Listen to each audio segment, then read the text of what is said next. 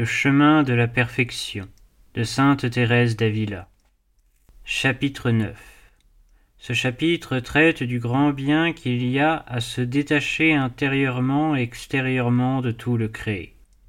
Parlons maintenant du détachement où nous devons être. Il est tout pour nous s'il est parfait. Je dis qu'il est tout pour nous Dès lors, en effet, que nous nous attachons seulement au Créateur et que nous nous élevons au-dessus de toutes les choses créées. Sa Majesté nous infuse les vertus de telle sorte que si, de notre côté, nous travaillons à acquérir peu à peu la perfection dans la mesure de nos forces, nous n'aurons plus beaucoup à combattre. Le Seigneur étendra sa main pour nous défendre contre les démons et le monde tout entier.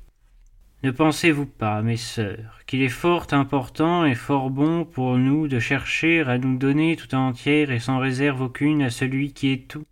Puisqu'il est, je le répète, la source de tous les biens, rendons-lui, mes sœurs, les plus vives actions de grâce de ce qu'il nous a réunis dans cet asile où le détachement est notre unique occupation.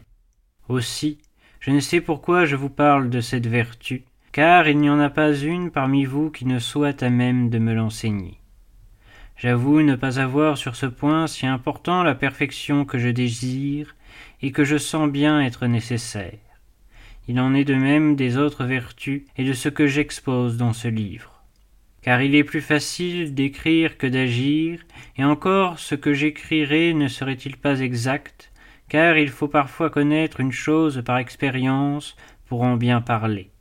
Mais, pour réussir, je n'aurai qu'à considérer toutes mes fausses vertus pour connaître aussitôt celles que j'aurais dû avoir.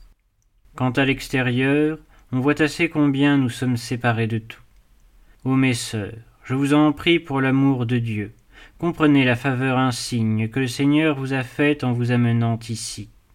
Que chacune d'entre vous y réfléchisse sérieusement. Vous n'êtes que douze, et Sa Majesté a voulu que vous fussiez de ce nombre. Et combien d'autres, meilleurs que moi, auraient, je le sais, pris de bon cœur cette place. Et le Seigneur me l'a accordée quand j'étais si loin de l'avoir méritée. Soyez bénis, ô mon Dieu, que toutes les créatures chantent vos louanges. Je ne saurais moi-même vous remercier dignement de cette faveur, ni de beaucoup d'autres que vous m'avez faites. N'en est-ce pas une insigne que vous m'ayez appelé à la vie religieuse? Mais comme j'ai été si infidèle, vous ne vous êtes point fié à moi, ô mon Dieu. Là où se trouvaient réunies tant de saintes âmes, mes imperfections seraient restées cachées jusqu'à la fin de ma vie. Vous m'avez donc amené dans cette maison où, les sœurs étant en très petit nombre, il semble impossible que mes fautes passent inaperçues.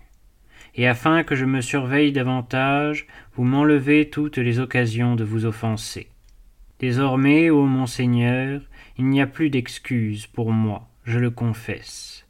Aussi ai-je plus que jamais besoin de votre miséricorde pour obtenir le pardon des fautes que je pourrais commettre. Ce que je demande instamment, mes filles, c'est que si quelqu'une d'entre vous ne se reconnaît pas capable de suivre ce qui se pratique dans ce monastère, qu'elle le dise. Il y a d'autres monastères où l'on sert également le Seigneur, elle peut y aller, mais qu'elle ne reste pas ici. Elle troublerait les quelques religieuses que Sa Majesté y a réunies. Ailleurs, elle aura la liberté de chercher quelque consolation près de ses parents.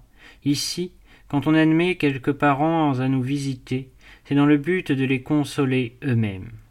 Quant à la religieuse, si elle désire les voir pour une satisfaction personnelle, lorsqu'ils ne sont pas adonnés à la vie intérieure, qu'elle se regarde comme imparfaite qu'elle se persuade qu'il n'y a pas de détachement en elle, son âme est malade, elle ne jouira pas de la liberté de l'esprit, elle ne possédera pas une paix complète, elle a besoin du médecin.